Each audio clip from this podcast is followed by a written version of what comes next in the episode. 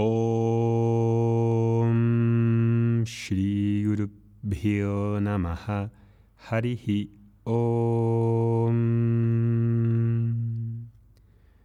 Buenos días a todos. Hoy es jueves, día 2 de enero. Os deseo un feliz año y quería hablaros entre todo este alboroto de las fiestas navideñas. Igual es sensato compensar esta tendencia de consumo con un podcast que nos invite a la reflexión sobre el desprendimiento y la vida frugal, que precisamente serían lo característico de la vida de Navidad. Hace unos días además ha tenido lugar la cumbre del cambio climático aquí en Madrid y creo que han asistido varios líderes y actores conocidos que han dado pues, su punto de vista. Sin embargo, parece que ese tema de la sostenibilidad y del cambio climático es una cuestión de estados o de multinacionales y en realidad es una cuestión fundamentalmente individual de la elección que hacemos en nuestro estilo de vida. En sánscrito tenemos una palabra que se llama vairagya, que suele traducirse como desapego, aunque traducirla como desapego, que es correcto, es una palabra que está muy cargada y suele despertar muchas connotaciones negativas cuando no se ha entendido bien. Porque desapegarse en realidad no es quitarse de lo que me gusta, sino entender con objetividad qué es lo que me pueden dar las cosas y las personas.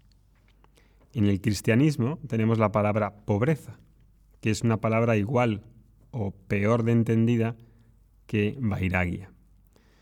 Si nos fijamos en estos días en el nacimiento de Jesucristo o incluso de Krishna, los dos tienen algo en común. Nacen en la pobreza material.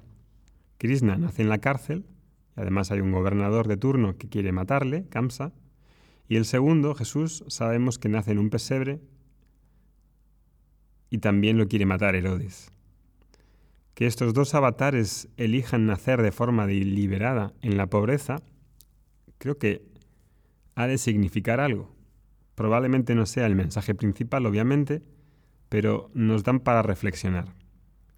Sobre todo cuando vivimos en una sociedad que precisamente tiene como valor el afán por las marcas, por el consumo, por el culto al dinero, como bien nos hablaba Quevedo en uno de sus poemas y decía, Madre, yo al oro me humillo, él es mi amante y mi amado pues de puro enamorado anda continuo amarillo. ¿Qué pues, doblón o sencillo, hace todo cuando quiero. Poderoso caballero es don dinero. Siendo Krishna y Jesús la encarnación de Dios, podrían haber elegido nacer en una corte real o rodeados de sirviente y de sábanas de terciopelo, ¿no? Sin embargo, no ha sido así. ¿Qué puede significar? Este vairagya, que puede significar la pobreza. Pobreza en el cristianismo y la cultura védica son sinónimos de desprendimiento, de sobriedad, de una vida frugal donde soy suficientemente objetivo para poder ver tres cosas. ¿Qué es lo que me dan los bienes materiales? ¿Qué es lo que no me dan? ¿Y qué es lo que me pueden quitar si no tengo discernimiento? Primero, ¿qué es lo que me dan? Bueno, tienen un valor objetivo transaccional de confort. Me pueden dar confort, puedo comprar necesidades esenciales, tiene un valor objetivo que da cierta tranquilidad, biológico, de confort, seguridad, ok, todo bien, todo bien. Arta es un purusarta, la búsqueda de seguridad es un purusarta en los Vedas. Totalmente legítimo. La búsqueda de placer, kama, también es otro purusarta, es una meta legítima. El placer es legítimo y también necesario. No puedo pensar en una vida sin goce. Eso sería un sadomasoquismo, una tortura.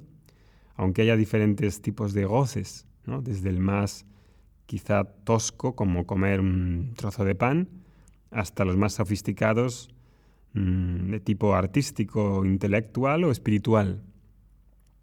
¿Qué es lo que me dan? ¿Qué es lo que no me dan? No me dan la capacidad de darme paz. No tienen esa capacidad de dar paz duradera, De hecho, no hay ningún objeto en el mundo que tenga intrínsecamente felicidad o paz como un atributo constitutivo. El dinero no tiene isótopos de felicidad. Que yo le atribuya paz o felicidad es puramente subjetivo. Y sin embargo, ¿cuántas veces caigo en la tentación de pensar ciegamente que sí me van a dar paz duradera? Y eso obviamente no es verdad. La realidad es que nos dan una paz efímera cuando consigo algo que quiero y durante un rato la mente se desinhibe y se tranquiliza, pero que pasa en un rato cuando la mente se vuelve a agitar y vuelve a desear otra cosa. ¿Y qué es lo que me pueden quitar? Pues me pueden quitar la paz. No por los objetos en sí, porque tengan esa propiedad de quitar la paz, sino por la intranquilidad que genera el pensar que necesito de ellos para estar en paz, por la dependencia que pueden generar, por la actitud interna que tengo hacia ellos generan dependencia o me hacen apoyarme en muletas constantemente. Y eso es lo que quiero evitar.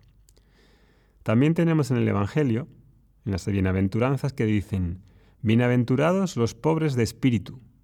¿Por qué son bienaventurados? Siempre me ha llamado mucho la atención ese capítulo. ¿Por qué son bienaventurados los pobres de espíritu? Bueno, nos dicen que es pobre en el cristianismo quien se presenta ante Dios como humilde, sin méritos personales, necesitando de Él. Entonces, la pobreza no quiere decir pobreza material, sino desprendimiento hacia los bienes materiales. Es decir, que aquella persona que es objetiva ante las cosas y las personas, aquella persona que sabe utilizar el dinero y los recursos de una manera objetiva, ni piensa que el dinero es malo, ni piensa que el dinero es todo. El dinero es un medio y ha de conseguirse y usarse de manera dármica. Eso es todo. Si alguien nos dice que el deseo por la prosperidad es horrible, probablemente nos esté intentando manipular. Porque si el dinero es un medio y está mal buscarlo, entonces nos va a hacer sentir culpables o como si estuviéramos errados, y eso no está bien. También en el Evangelio hay un versículo que llama mucho la atención cuando habla al joven rico y le dice, le dice Jesús, una cosa te falta. Vende cuanto tienes y dáselo a los pobres, y tendrás un tesoro en el cielo. Luego ven y sígueme.